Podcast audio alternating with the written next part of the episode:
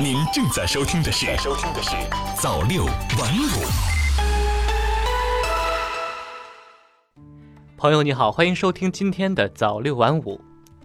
中新网十一月十一号电，据国家统计局网站消息，二零一九年前三季度，贫困地区农村居民人均可支配收入八千一百六十三元，比上年同期增长百分之十点八。扣除价格因素影响，实际增长百分之八点零，实际增速比全国农村快一点六个百分点。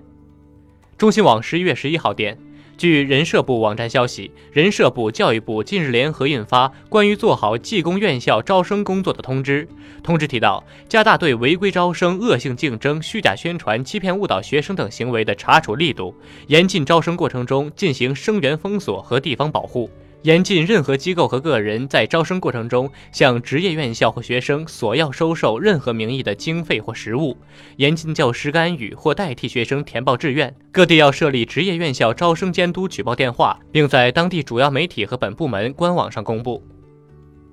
人民日报北京十一月十号电。记者从中华全国总工会日前召开的工会关爱快递员新闻发布会上获悉，双十一期间，一线快递员平均每人每天要送二百四十八件快递。今年全国总工会计划拨款七十万元用于慰问一线快递员工，为他们购买食品、饮用水和劳保用品。中新网客户端北京十一月十一号电，十一月十一号，工信部正式发布《携号转网服务管理规定》。明确电信业务经营者无正当理由不得拒绝、阻止、拖延向用户提供携号转网服务。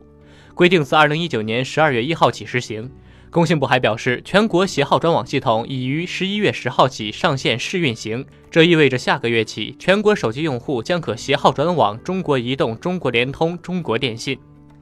人民网北京十一月十一号电，据北京环保宣传中心官方微博消息，到明年底，北京将有近两万辆出租车更新为新能源电动出租车，超过北京出租车总数的百分之二十，续航里程达三百五十公里。北京市交通委相关负责人表示，今年年底，北京市域内充换电站将达八十八座，到二零二零年底，北京市将在五环内大型居民区、通州城市副中心、机场周边启动充换电站一百九十四座以上。人民网广州十一月十号电，二零二零年东京奥运会女子七人制橄榄球亚洲区资格赛十一月九号到十号在广州大学城体育中心举行。中国队一路过关斩将，在决赛中战胜中国香港后，取得二零二零年东京奥运会门票。据悉，这是继中国女排、中国女区之后第三个获此资格的集体球类项目。下面我们来关注国际方面的消息。新华网十一月十一号电。美国总统唐纳德·特朗普九号说，白宫可能发布第二份他与乌克兰总统弗拉基米尔·泽连斯基通电话内容的记录。特朗普在马里兰州美军安德鲁斯联合基地告诉媒体记者：“我们有另一份很重要的记录将发布，因为我和乌克兰总统通了两次电话。”按照特朗普的说法，第二份记录可能本月十二号发布。多家媒体报道，第二份记录关联特朗普今年四月与泽连斯基通话，当时据后者在总统选举第二轮投票中胜出后不久。新华社立马十一月十号电，拉巴斯消息，因总统选举中出现违规行为，玻利维亚总统莫拉莱斯迫于各方压力，于十号宣布辞职。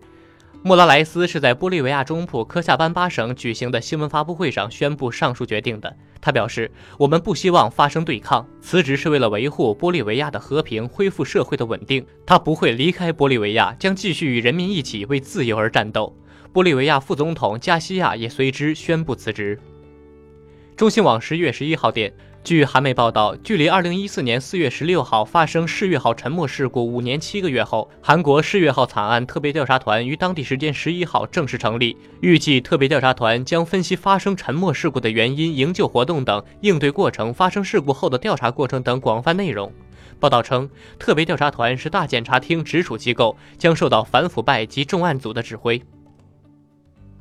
新华社北京十一月十一号电，美国一项新研究发现，如果不采取行动遏制全球变暖的趋势，海冰消失量将大幅增加，帝企鹅将失去几乎所有栖息地。预计到本世纪末，南极洲的帝企鹅数量将减少百分之八十六，届时数量将不太可能回升，该物种将走向灭绝。该研究结果近日发表在《生态环境科学期刊全球变化生物学》上。好了，今天的早间新闻就是这样，我是秋生，感谢您的收听，我们晚间再见。